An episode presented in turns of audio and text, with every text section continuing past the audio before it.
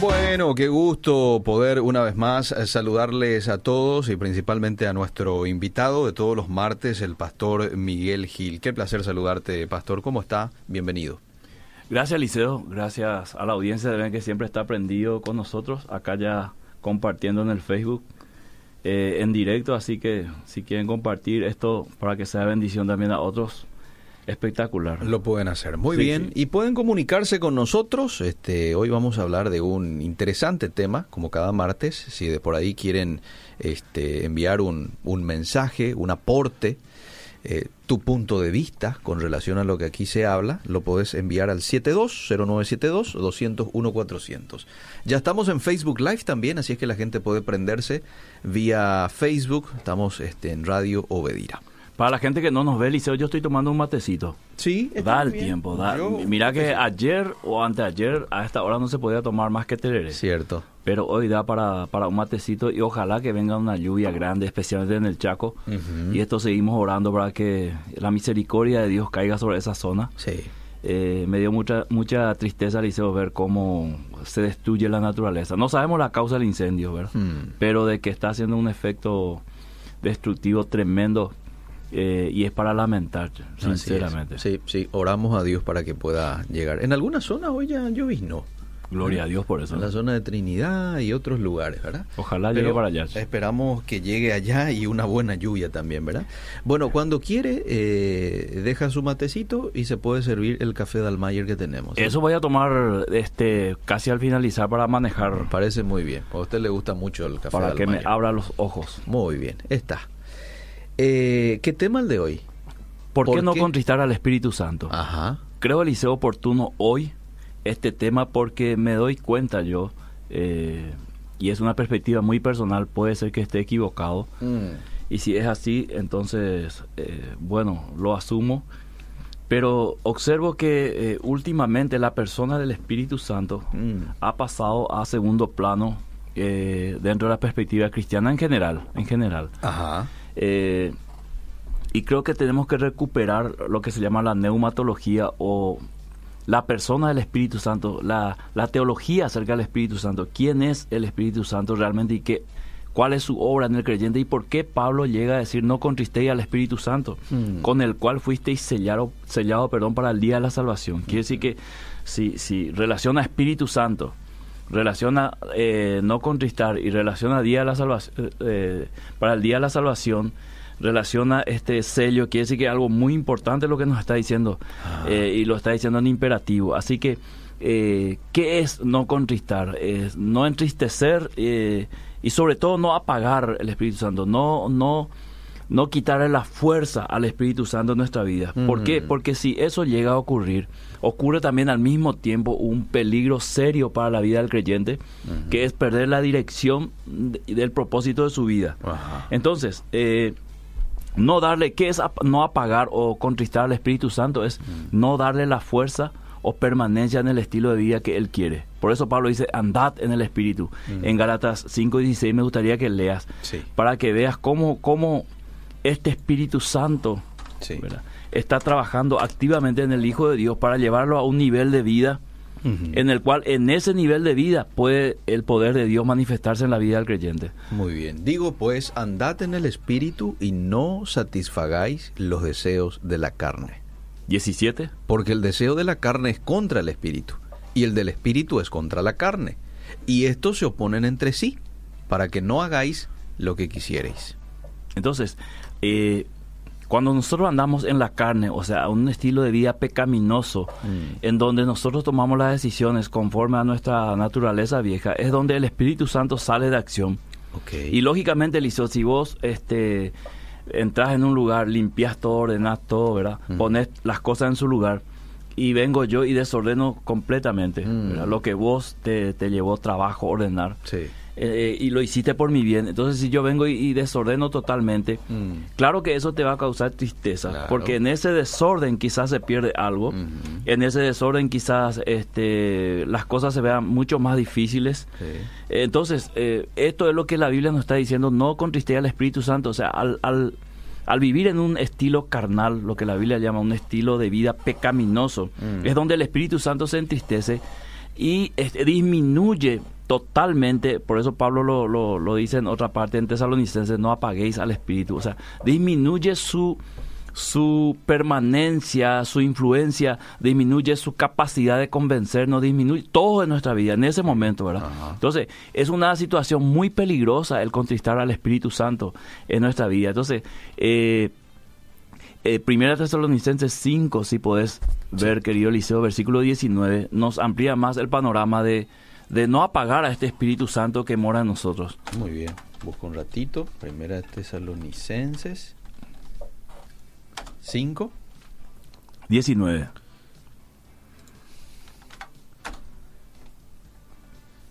Perdón, perdón. Aquí dice, no apaguéis al Espíritu. Ahí Sí. está. No apaguéis al Espíritu. Clarito. Después, No menospreciéis las profecías. 21. Esan- Examinadlo todo, retened lo bueno. Absteneos de toda especie de mal. Ahí está totalmente relacionado al Espíritu, eh, la obra del Espíritu Santo y el por qué no apagar. Eh, quiero leer- ir, ir parafraseando la, la- la lectura, ¿verdad? Sí.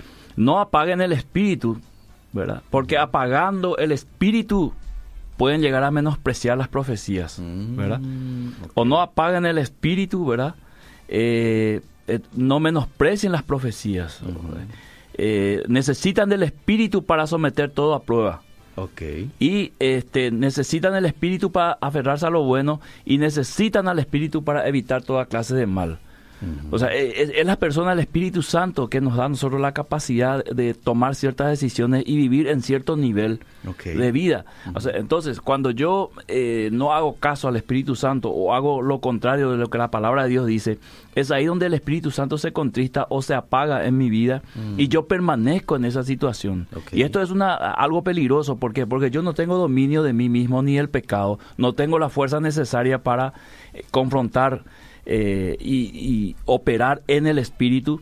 Por ejemplo, para examinar las profecías, Mm. un ejemplo, ¿verdad? Ujú. Si yo estoy desconectado al Espíritu Santo, estoy desconectado a la palabra de Dios Sí. y no voy a poder examinar una profecía eh, adecuadamente.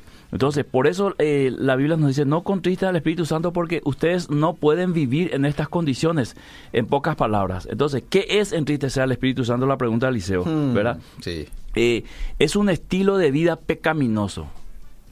Ahí. Número uno, o sea, Mm. cuando yo llevo una vida, un estilo de vida, no, no es pecar donde yo caigo, ¿verdad? O donde Te yo me... descuidaste y dijiste sí. algo que no tenías que Porque de, decir. de pecar todos pecamos, ¿verdad? Pero un estilo de vida pecaminoso, o sea, una forma en que yo vivo constantemente pecando. Y no solamente vivo pecando, sino conscientemente pecando y también conscientemente disfrutando de ese, de ese estilo de vida. Entonces, esto es eh, lo que produce eh, entristecimiento en el Espíritu Santo. ¿Por qué? Porque yo ya no escucho la amonestación del Espíritu. Y encima que no escucho es que eh, se va apagando su voz en, en- en mi interior. ¿Por qué? Porque yo elijo una, un estilo de vida pecaminoso Mm. y me voy alejando de él, de su influencia, me voy alejando de su dirección. Y esto entristece al Espíritu Santo, contrista al Espíritu Santo.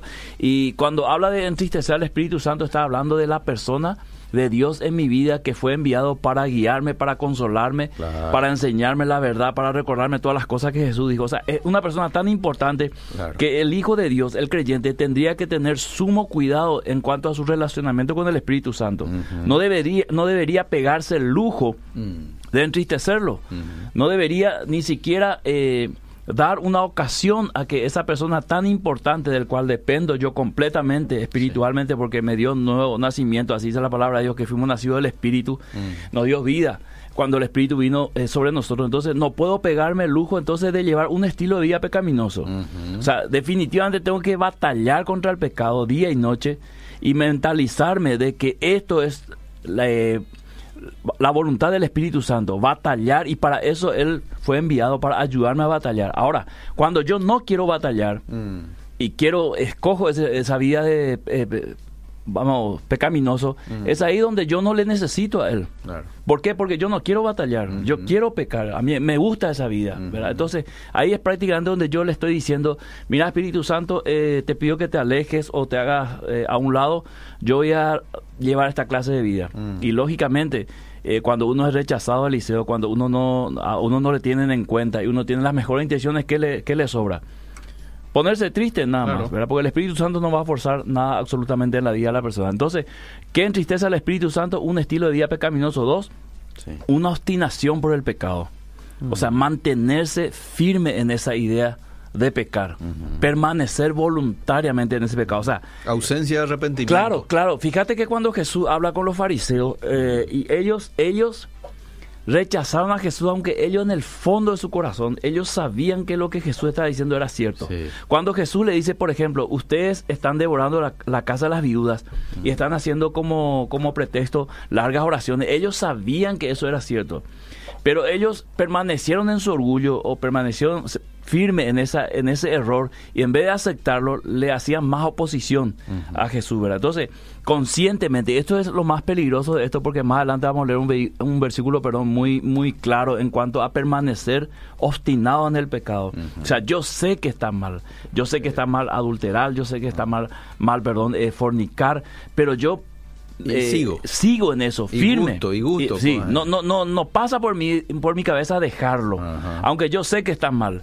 Esto es muy peligroso. Entonces, en tercer lugar, rechazar y menospreciar toda obra de Cristo. Mm. O sea, eh, echar por tierra todo el sacrificio, todo el plan de Dios en Cristo Jesús, mm. ¿verdad? Porque el plan de Dios en Cristo Jesús no termina en la cruz ni en la resurrección, termina en la venida del Espíritu Santo. Mm. Porque Jesús dijo, yo me voy, pero enviaré a alguien, o sea, el plan sigue. Mm. Y ese alguien llamado Espíritu Santo a ustedes les va a ayudar hasta que yo vuelva. Mm. Entonces la persona del Espíritu Santo es muy importante como para menospreciar la obra de Cristo, mm. porque toda la obra previa de Cristo daba camino a la venida del Espíritu Santo. ¿verdad? Entonces, porque la Biblia dice que ese mismo Espíritu que resucitó a Jesús es el que opera en nosotros. Entonces, eh, la obra de Cristo está completa. Entonces, rechazar y menospreciar la obra de Cristo, o sea, tener tener en menos todo el sufrimiento, eh, la muerte, resurrección, todo, todas las palabras de Cristo echar por tierra, eso es entristecer al Espíritu Santo, ¿verdad?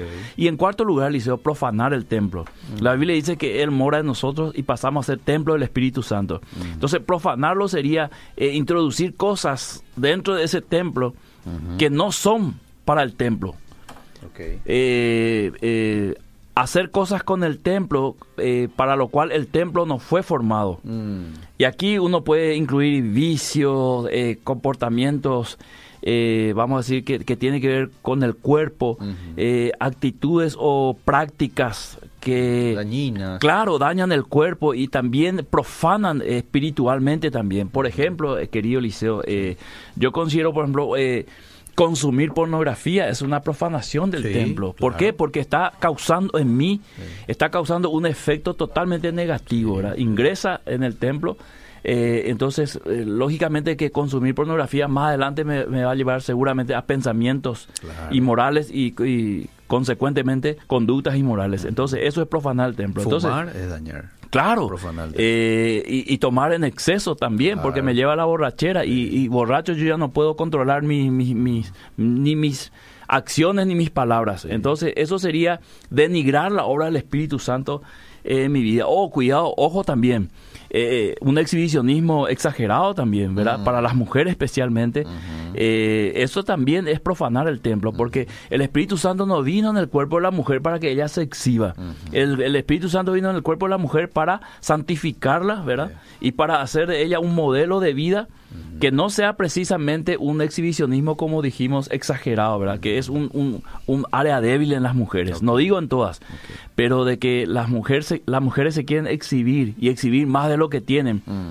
Eh, eso es cierto. Entonces, profanar el templo sería eso también, ¿verdad? Eh, exagerar con algunas clases de ropas.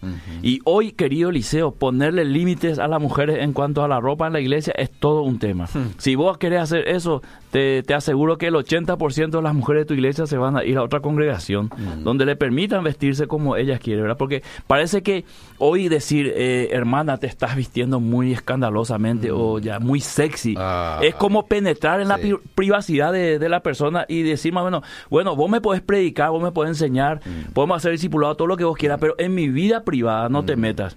Cuando el discipulado, la enseñanza y la predicación traspasa toda la vida privada de la persona, ¿verdad? Cuando Jesús eh, estaba... Eh, perdón, cuando Pedro estaba predicando en, el día de Pentecostés, dice que la gente que le oía se compungieron de corazón, o sea, fueron, fueron, vamos a decir, eh, tocados, lastimados en su corazón por el mensaje. Entonces, hoy decir, mira, este, esta es una ropa muy escandalosa, eh, muy corto ya, es como que vos quedas como, estás desubicado, mm. eh, pastor, ¿verdad? No no te corresponde más esa parte, ¿verdad? Entonces, pero eso también pasa por una profanación del templo, ¿verdad?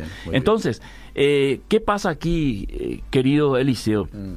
Aquellos que viven de esta manera y contristan el Espíritu Santo, eh, hay que ver realmente Eliseo si permanece en este estilo de vida mm. por mucho tiempo, sin escuchar la voz del Espíritu Santo, sin tener la dirección del Espíritu Santo y haciendo todo lo contrario a lo que la Biblia, inspirada por el Espíritu Santo, dice, nos da que pensar. Mm. Y dice el apóstol Juan que muchos comenzaron eh, a seguir este camino el camino de Jesús, mm. pero después lo dejaron, lo que llamamos apostasía.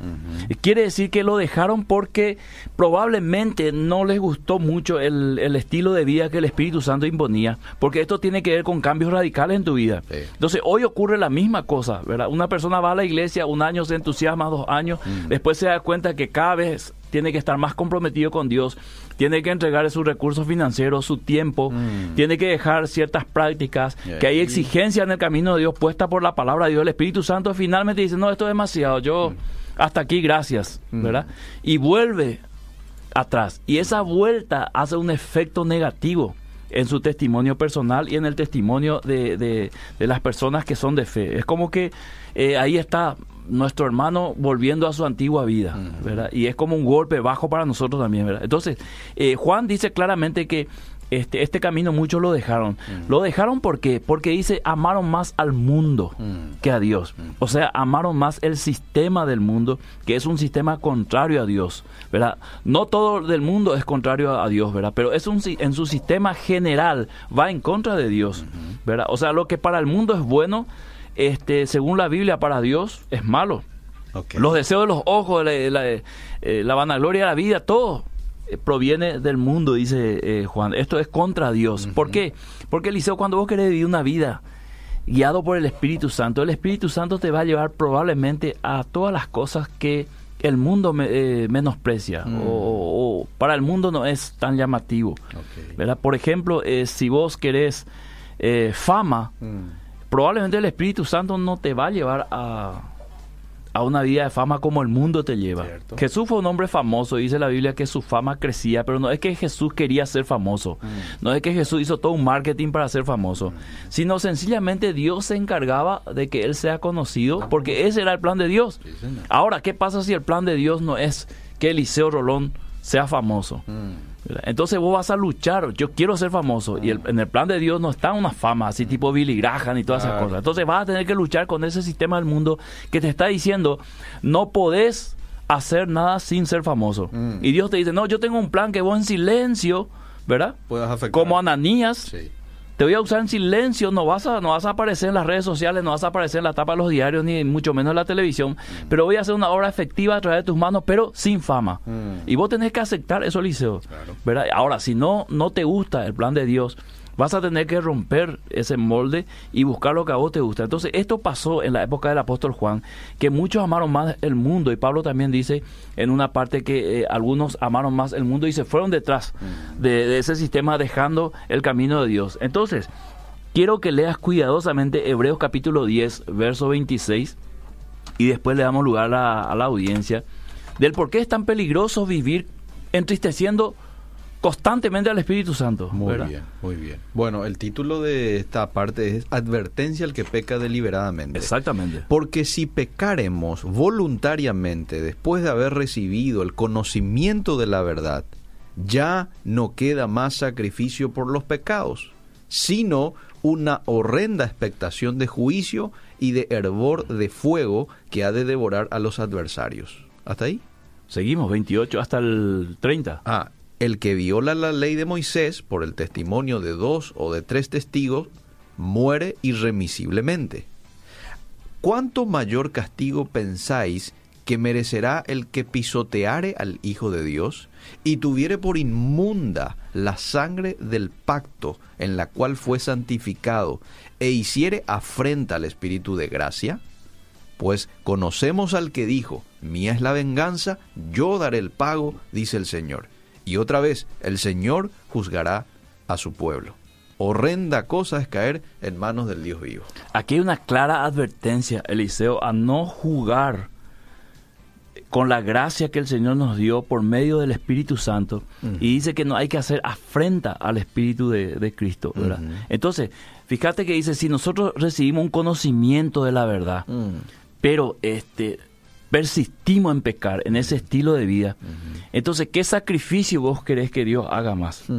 Tiene que enviar otra vez a, su Hijo Jesús para darte una oportunidad de salvación o darte una oportunidad de, conocerle a Él, ¿verdad? o te queda una expectativa de, juicio. Y cuando dice expectativa de juicio está hablando de una justicia de Dios. no, no se refiere tanto a la ira de Dios, sino a la justicia. Hay una expectativa de ese juicio y hay fuego. Y en 1 Corintios 5, querido Liceo, si lees, eh, hay una situación donde un, un, hermano miembro de la iglesia tiene una relación con su madrastra mm. y persiste en esa relación, ¿no? Sí. Aunque, aunque en el mundo eso es eh, rechazado, dice Pablo, cualquier mundano va a decir que eso es malo, mm. pero la iglesia como que no hacía nada. Entonces él da una sugerencia ahí, no, un consejo, un mandamiento, diciendo que lo entreguen a Satanás. Sí. ¿Ya está ahí? Dice, ciertamente yo como ausente en cuerpo, pero presente en espíritu, Ah, el tal se ha entregado a Satanás para la destrucción de la carne a fin de que el espíritu sea salvo en el día del Señor Jesús. Exactamente. Entonces, acá tiene que ver también con lo que dice Hebreo, ¿verdad? Un, un, un juicio para los que viven de, eh, de, esa manera. Si alguien está pensando aquí sobre pérdida de salvación, eh, o no, ¿verdad? No se refiere el texto precisamente a eso. Se refiere a un juicio a los que menosprecian el conocimiento que han recibido y persisten en una vida pecaminosa voluntariamente, o sea, conscientemente conociendo la verdad. Mm. Por eso es que eh, cuando el Espíritu Santo está triste en nuestra vida, ¿qué sentimos nosotros? Sentimos una insatisfacción espiritual sentimos una falta de paz, sentimos que algo no está en su lugar, sentimos que nos falta algo, ¿verdad? Y ahí es donde tenemos que tener mucho cuidado de revisar nuestra vida y entender, ¿verdad? Que el Espíritu Santo que me fue dado está triste por esta razón, ¿verdad? Porque yo estoy llevando un estilo de vida pecaminoso o yo estoy yendo en contra de la palabra o estoy teniendo una actitud que contradice lo que el Espíritu Santo puso en mí. Entonces ahí es donde yo tengo que recuperar mi comunión con el Espíritu Santo porque porque si permanezco en ese en ese estado sucede lo que dice Hebreos capítulo 10, ¿verdad? Estoy eh, por ser juzgado por una forma de vivir eh, conscientemente, conociendo la verdad, y estoy haciendo afrenta al Espíritu Santo, ¿verdad? Entonces la palabra afrenta, Eliseo, dice hecho o insulto que ofende gravemente a una persona por atentar contra su dignidad, mm. su honor o su credibilidad. Mm. Eh, Dice vergüenza y deshonor que resulta de algún dicho o hecho o de la imposición de una pena. Entonces, eh, ¿qué quiere decir? Que cuando yo estoy viviendo conscientemente en el pecado, yo estoy deshonrando al Espíritu Santo. Ahora, esta clase de creyentes mm. o esta clase de fe, también la Biblia nos muestra que existen personas o referentes en la Biblia de esta clase de fe. El camino de la fe, un comienzo, eh, tiene que eh, coincidir con el final. O sea, yo hoy decido seguir a Cristo y el final de mi vida tiene que haber sido eh, que seguía a Cristo. Claro. Eh, ¿no? Entonces, la fe aparente también aparece con la fe de Judas. En Juan 17 Jesús también menciona, versículo 12, Simón el mago que se cree, bautiza y después quiere ganar por medio del dinero el, vamos a decir, la impartición del Espíritu Santo. dice aquellos que la parábola del sembrador Mm. donde muestra cuatro escenarios, de los cuales tres terminan en la nada, después de haber recibido la palabra. Alejandro y Meneo, que menciona Pablo en Timoteo, este Fileto también, este Demas que menciona. Entonces, creyentes aparentes de Hebreos capítulo 3, falso maestro en segundo de Pedro, eh, anticristo en primera de Juan. Eh, entonces, vemos una fe aparente y también vemos una fe fructífera. Y a esto hay que tener mucho cuidado eh, porque esta fe aparente es la que finalmente contrista al Espíritu Santo, porque el Espíritu Santo no ha logrado instalar el reino de Dios en la persona sencillamente porque este no le dejó. Mm, bueno. Qué interesante todo lo hablado hasta aquí, pastor. ¿Te parece si leemos un poco los mensajes? Dice, buenas tardes, les estoy saludando y escuchando desde el hospital eh, estoy internado, sigo la voluntad de Dios, dice Gerardo Paredes. Mucha fuerza, Gerardo. Fuerza en este tiempo de, de enfermedad. Puede ser que pastores y muchos que enseñan la palabra de Dios eh, enseñen, eh, a ver, di- con, con los, con los errores doctrinales entristezcan al Espíritu Santo. Sí, señor, sí, señor, porque la- dijimos los falsos maestros, ¿verdad? Sí. Que estaban dentro de, de- dentro de los creyentes en aquella época enseñando totalmente errados. Ajá. ¿Será que el hecho de que los pastores no mencionan en sus oraciones y en sus predicaciones al Espíritu Santo puede entristecer? Eh, es una cuestión, eh, pregunta. sí, porque al decir, eh, al decir, al mencionar al Señor Jesús, eh, no es que yo le estoy dejando de lado al Espíritu Santo, o cuando digo Espíritu Santo solamente y no le menciono a Jesús, porque Mm. alguien ha dicho, no me acuerdo el autor ahora que dijo, eh, no hay celo entre ellos.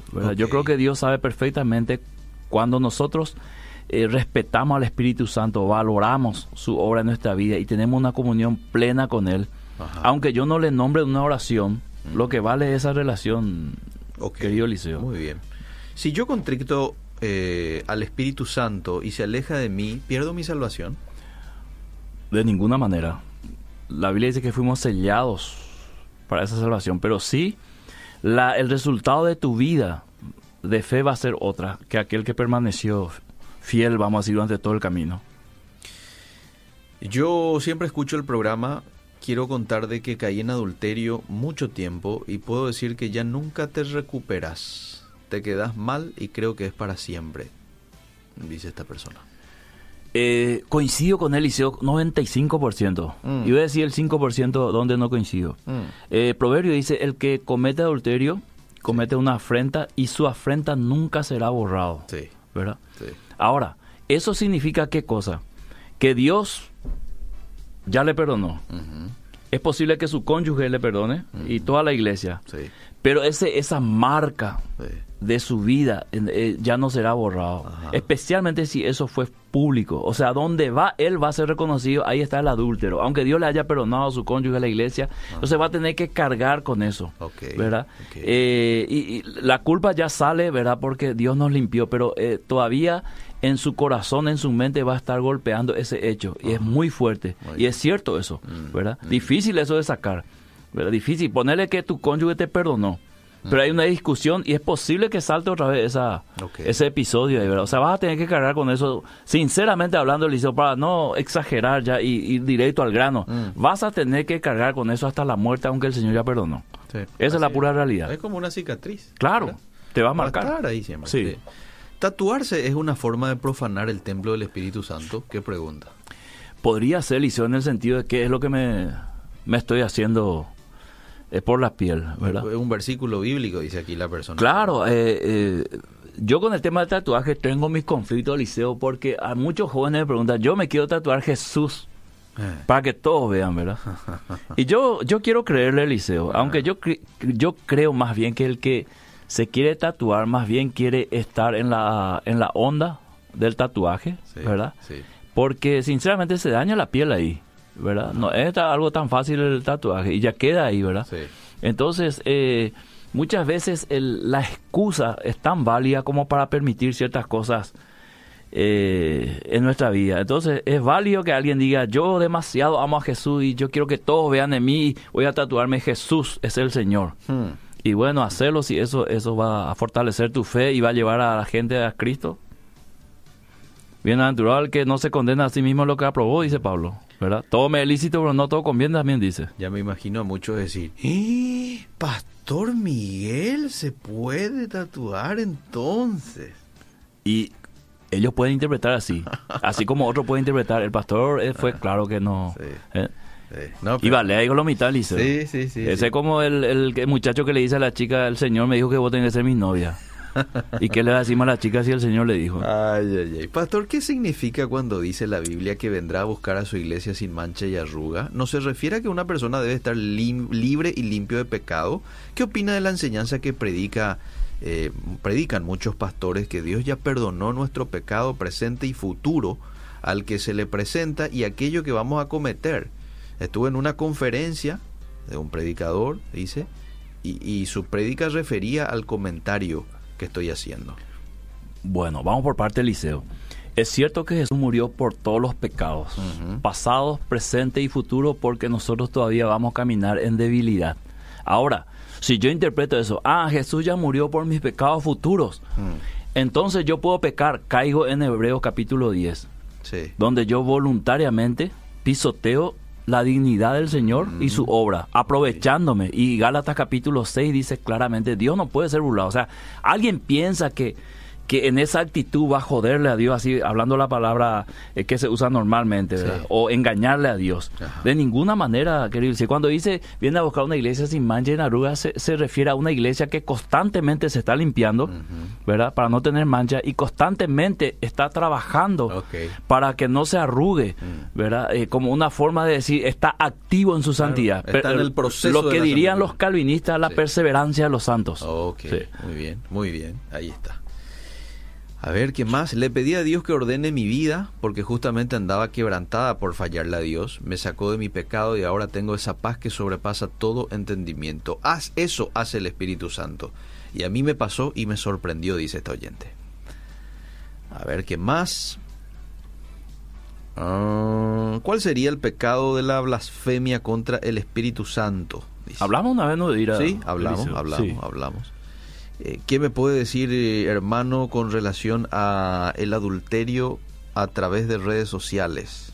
Y es adulterio. Adulterio virtual. Claro. Mira, si Jesús dijo, cuando a Jesús le preguntaron eh, acerca del adulterio, él dijo, oísteis que fue dicho, no adulterarás o no cometerás adulterio.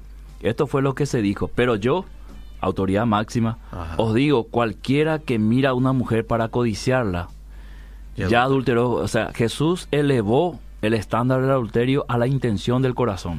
Entonces, si un tipo está eh, mensajeando con otra mujer que no es su esposa o viceversa, y está en, un, en una conversación caliente, hop, ¿verdad?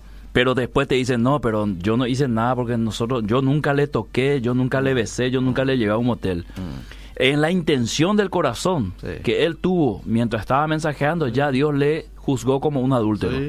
Por eso Jesús dijo, advirtió, si vos mirás a una mujer, podés mirarle para admirarle su belleza con mucho respeto, ¿verdad? Pero si vos estás mirando como teniendo intención de caer con ella, ya adulteraste.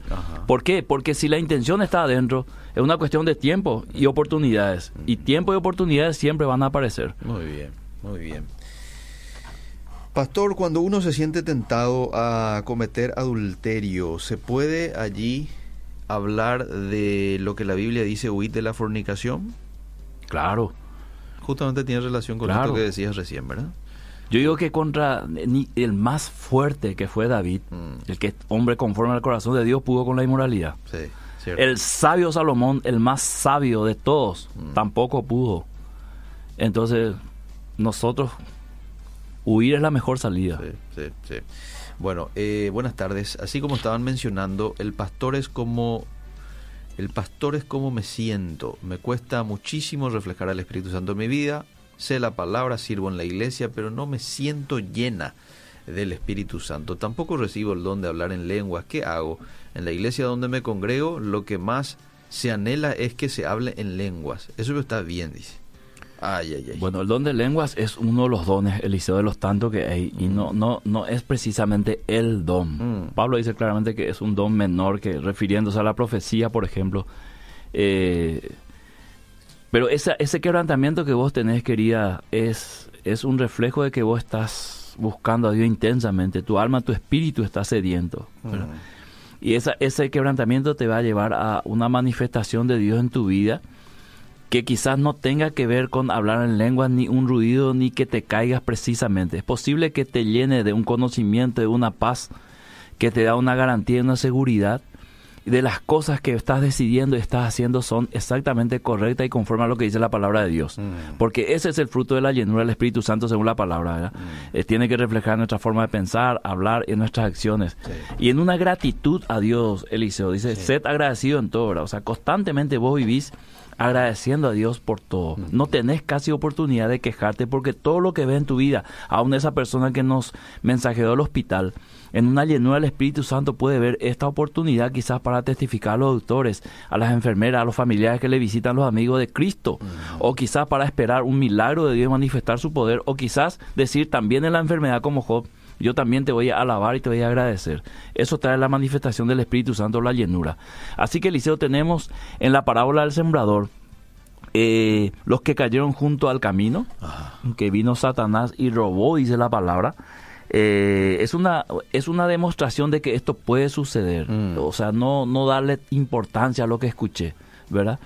Por eso Jesús decía, el que tiene oído, oiga. Mm. O sea, el que está interesado en agarrar esto y aplicarlo en su vida, lo haga. Pero el que solamente quiere escuchar y ver que hay de nuevo y si le por ahí le gusta y después no le gusta más, ¿verdad? Mm. El que cayó entre espinos, ¿verdad? Que, que fue ahogado, el que cayó entre piedras, que no tuvo profundidad, pero el que cayó también en buena tierra. Entonces, una acción consciente de la obra de Dios es una intencionalidad de permanecer a pesar de todo. O sea, yo recibí la palabra de Cristo, recibí eh, la fe de Cristo y yo quiero permanecer en Él. Y yo creo que las personas que están caminando con Cristo han tenido esa intencionalidad de seguir este camino porque han dicho, este es el camino verdadero. Y pase lo que pase, yo voy a seguir. Y pase lo que pase, yo no voy a abandonar este camino. ¿verdad? No es que un problemita en la iglesia ya me voy, le dejo a Cristo. O un problemita con algún líder y ya abandono este camino. No, en esto estoy firme. Entonces, haber recibido el conocimiento de la verdad, pero decidir a pesar de eso, seguir en el pecado sería este lo contrario. Eh, O sea, yo recibo la verdad, pero yo quiero seguir pecando. Entonces hay mucho, este es el peligro de muchas iglesias, Eliseo, que muchos reciben la verdad, se bautizan, se hacen miembros de una iglesia, pero permanecen en esa pecaminosidad. Sí, y esto cierto. es peligroso, Eliseo. Sí, es muy peligroso porque probablemente se haya una burla a Dios. Bueno, aquí envía un oyente una, un mensaje, pero es bastante largo, no, no va un poco con el tema de hoy, pero sí necesita ayuda esta persona. Le voy a dar aquí el número de confianza. Confianza, ¿verdad? ¿cómo no? 0983, oyente, 734-555. Una persona que está pasando por, eh, está siendo víctima de adulterio. Buenas tardes, yo tenía un llamado pastoral, llevaba casi 15 años en la iglesia y lamentablemente caí en adulterio. ¿Cómo me levanto de eso? Voy a más mensajes. Dice, consulta a Levítico 19, y no haréis rasguños en vuestro cuerpo por un muerto, ni imprimiréis en vosotros señal alguna, dice. Sí. Saludo al pastor Miguel. Se puede usar ese versículo para aquellos que están en La contra del verdad, tatuaje. la verdad, aquí, aquí era lo que le decía recién. Este, el pastor Miguel está errado en su pensamiento. No, pero lo, lo que pasa es que este, usted habrá querido tomar como, como lo quiso escuchar. En realidad el pastor se tomó el tiempo. Menos mal, Eliseo, Sí, que sí. esto está grabado. Sí, ¿verdad? Menos mal, lo puede volver a ver. Tipo, eso me encanta de los domingos a la noche. Sí. Cuando hay duda eh, en, en el, en el gol o en una jugada que hubo en el fútbol, Sí. se recurre ¿verdad? al, Sí. al VAR. Y recurrir al Cierto. esta noche a la, repetición y vas a ver lo que dije. Así mismo es, sí, este, no, eh, son, son cosas que ocurren, ¿eh? A veces también el pastor, el, el- el otro pastor, Em- Emilio, suele decir, que no diga que a la gente ahora que tal cosa, tal cosa, ¿verdad, Miki? Así que, este, es parte del oficio. Voy al siguiente mensaje. Aclarando, entre paréntesis, Sí. esto entre paréntesis, Liceo. Sí, Tampoco tatuarse es el pecado imperdonable. Ojo, ok. ojo, tampoco si un hermano en Cristo se va y se, se tatúa Jesús por su brazo, Mm, por eso el tipo va a ir al infierno. ok, Eh, Porque si es así, entonces en medio Nuevo Testamento vamos a borrar. cierto. ¿verdad? Sí. Gracias Andrea por tu mensaje. Andrea Maidana dice, este, Miki, Eliseo, pastor, demasiada bendición, ya dan a mi vida todos los días y los pastores con sus enseñanzas. Muy justa la palabra, muchos versículos que ya me había olvidado y con temor y temblor hoy voy a tomar decisiones. Muchas bendiciones. Otra persona dice que capo este pastor Miguel, dice. ¿En qué caso se borran los nombres del libro de la vida? Uh. Lo menciona Apocalipsis 3.5, dice Peter. Menciona, pero no menciona en qué caso. Bueno, Tengo que profundizar eso, Liceo, y venir un martes afilado, ajá. ¿verdad? Para hablar de ese tema, sí, porque eso va a ser una carnicería. Sí. ¿Qué opinan ustedes de guardar el día de reposo? Dice que nunca se abolió Y pregunta si es una forma de entristecer también eso. Cambiado el sacerdote, se cambia la ley, dice Hebreo. Y ya hablamos del día de reposo, ¿verdad? Cristo es nuestro reposo. Todos los días es día del Señor ahora. eh, ese mandato del Sabbat o el Shabbat fue para Israel y con ciertas, ciertas normas que ni aun los judíos cumplieron.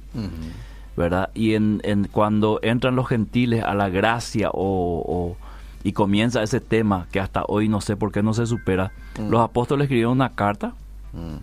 y dieron eh, instrucciones de qué es lo que tenían que hacer los gentiles y no menciona el día de reposo. Mm. Bueno, eh, ¿te parece si nos vamos redondeando?